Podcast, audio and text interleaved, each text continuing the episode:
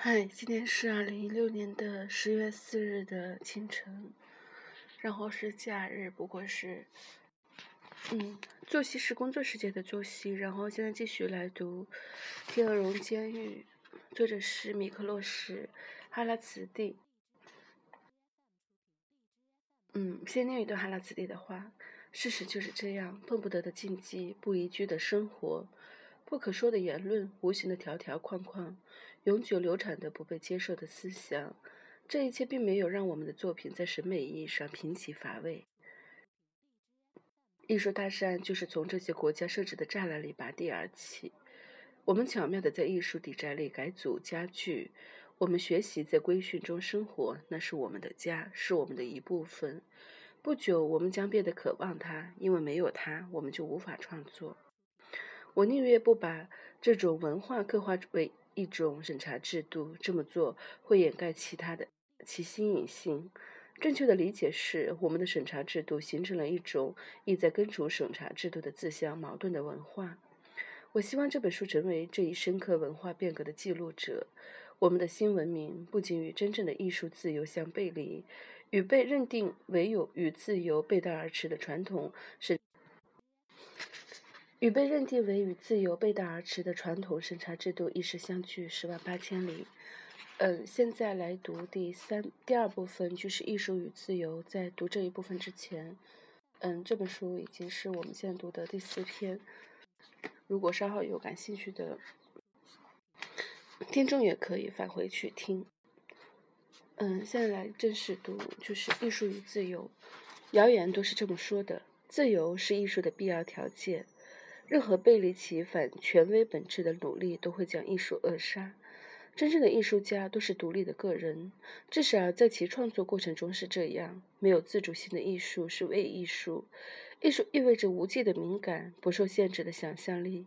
艺术是偏见的坟墓、现实的虚拟、自我的反思、感性的形成、不妥协的绝望、无法抑制的快感、一盏神秘的魔法灯笼，以及砰的一声甩门的声响。艺术是永恒的革命，这些事实上都是很先进的概念。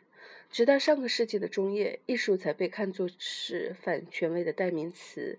也只是从那时起，艺术开始被公认为个体意识抗争质疑世界秩序的象征。肯定艺术自主的重要性是资本主义文明承诺的一部分。不过，这段时期在漫漫的艺术史上只是一个短暂的片段。唯有当我们回想起古希腊和古埃及的艺术史，才会意识到，不去反权威的艺术原来也是可能的。诚如去抱怨中世纪的基督教艺术缺乏自由，又有什么意义呢？尽管如此，艺术天生抗拒权威、抗拒权力的大名已经远扬。读到底，这观念。还是在坚持艺术本性的不可改变。许多人把我们新文明里的艺术泛滥视为希望的标志，不论他们具有审美价值与否，他们继而相信艺术是自由的同盟。在专政的压迫下，知识界不可避免地要奋起反击。乐观的外人幻想着权力和艺术只有在交锋时才会产生交集，这些旧观念的徘徘徊，不去表明集权社会主义短短几十年的光阴还不足以实现文化的认同。我们这片世界发生了巨变，艺术却保留了其原来的本质。比较起一时一刻的对艺术反独裁冲动的。遏制一些更为阴险致命的诡计不幸得逞，艺术自由表达的需求已被大大消解了。这里头艺术家们写作的可谓功不可没。当然，没有几个艺术家会公然承认他们和他们的朋友是为压迫剥削自己的帮凶。现实生活中，我们的艺术家们尽管也很烦恼，可还是感激地领受社会的关注，尽情陶醉在自己的效益里。就像中世纪那些自认为信仰禁欲主义的达官贵人们一样，这些艺术家们即便作为国家的雇员，还自持为自由的使徒。这些又是如何实现的呢？在集权社会主义的诞生初期，早年曾推翻旧政权的资产阶级和反叛他们的艺术家们，貌似共同担当起反独裁精神的坚强卫士。他们现在已经死气沉沉。但这场源于错觉的联盟却始终是短暂的。自由艺术既没有在此等倾向，也没有足以自卫的实力。它在日渐增长的独裁压力下，终于发生错位。如果艺术属于广大人民群众，群众的利益又可以由党来代表，那么艺术将不再被视为艺术家的专属领地。许多艺术家还坚持认为，社会主义是自由解放精神的胜利。可实际上，自由精神已被一劳永逸地废除了。反独裁精神最终乃是一派无以为继的纯粹自自负。然而，艺术却存活下来，且繁荣兴旺。照此看来，兴许艺术本身是永恒的。不过，这好消息只能够安慰到那些等待与外太空生物联系的人类。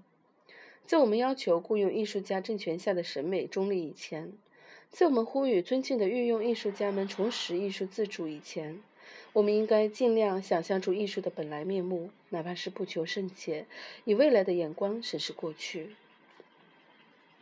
还有一些。还是有一些人永远无法原谅马克思意识的错误。他相信文明的转折点，推翻资产阶级的典范革命，恰恰会在资产阶级最强大的西方先进工业民主国家实现。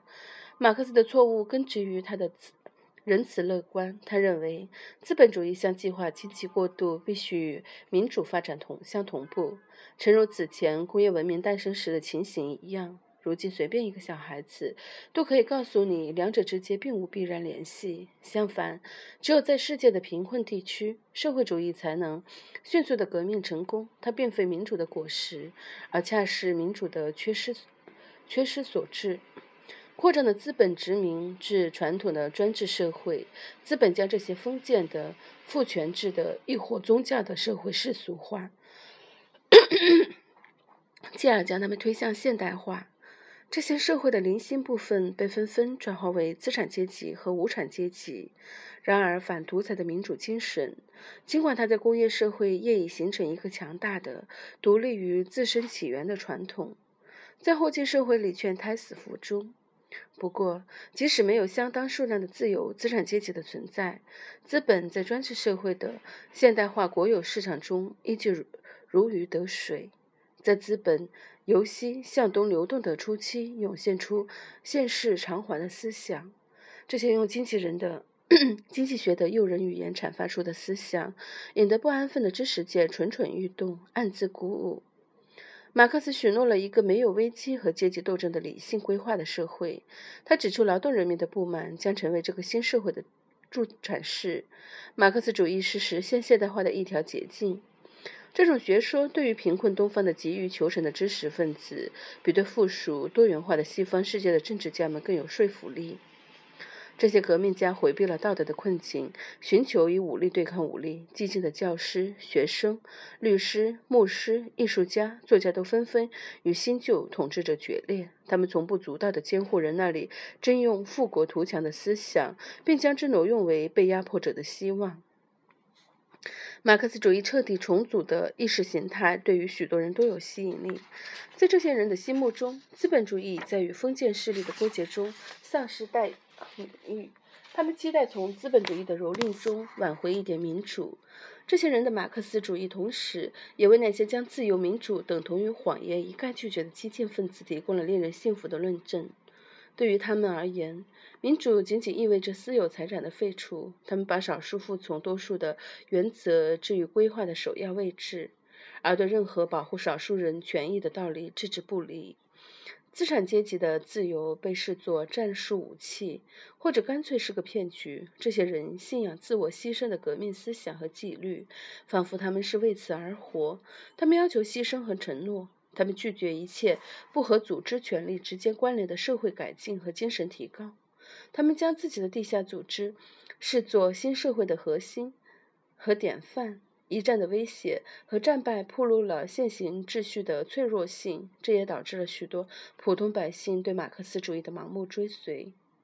不过，也千万别太醉心于社会。醉心于计划社会政治前卫的历史，还有他还。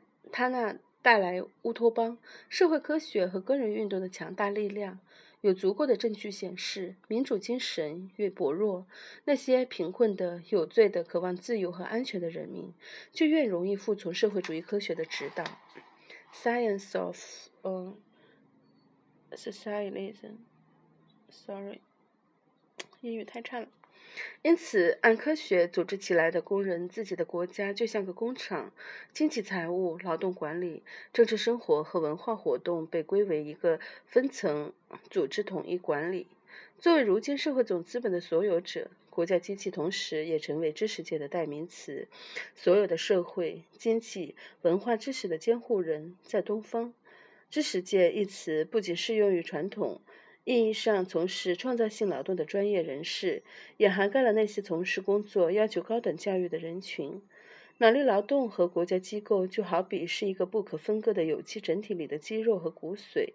如今，那些受过高等教育和专业培训的人们，成为可靠严密的中产阶级的成员；顶尖专家们则组成上层阶级，享受无可争辩的特权。所有的专家学者都被赋予了政治责任，因为每个人都是国家的雇员。官僚机构管制着物品流通和文化宣传。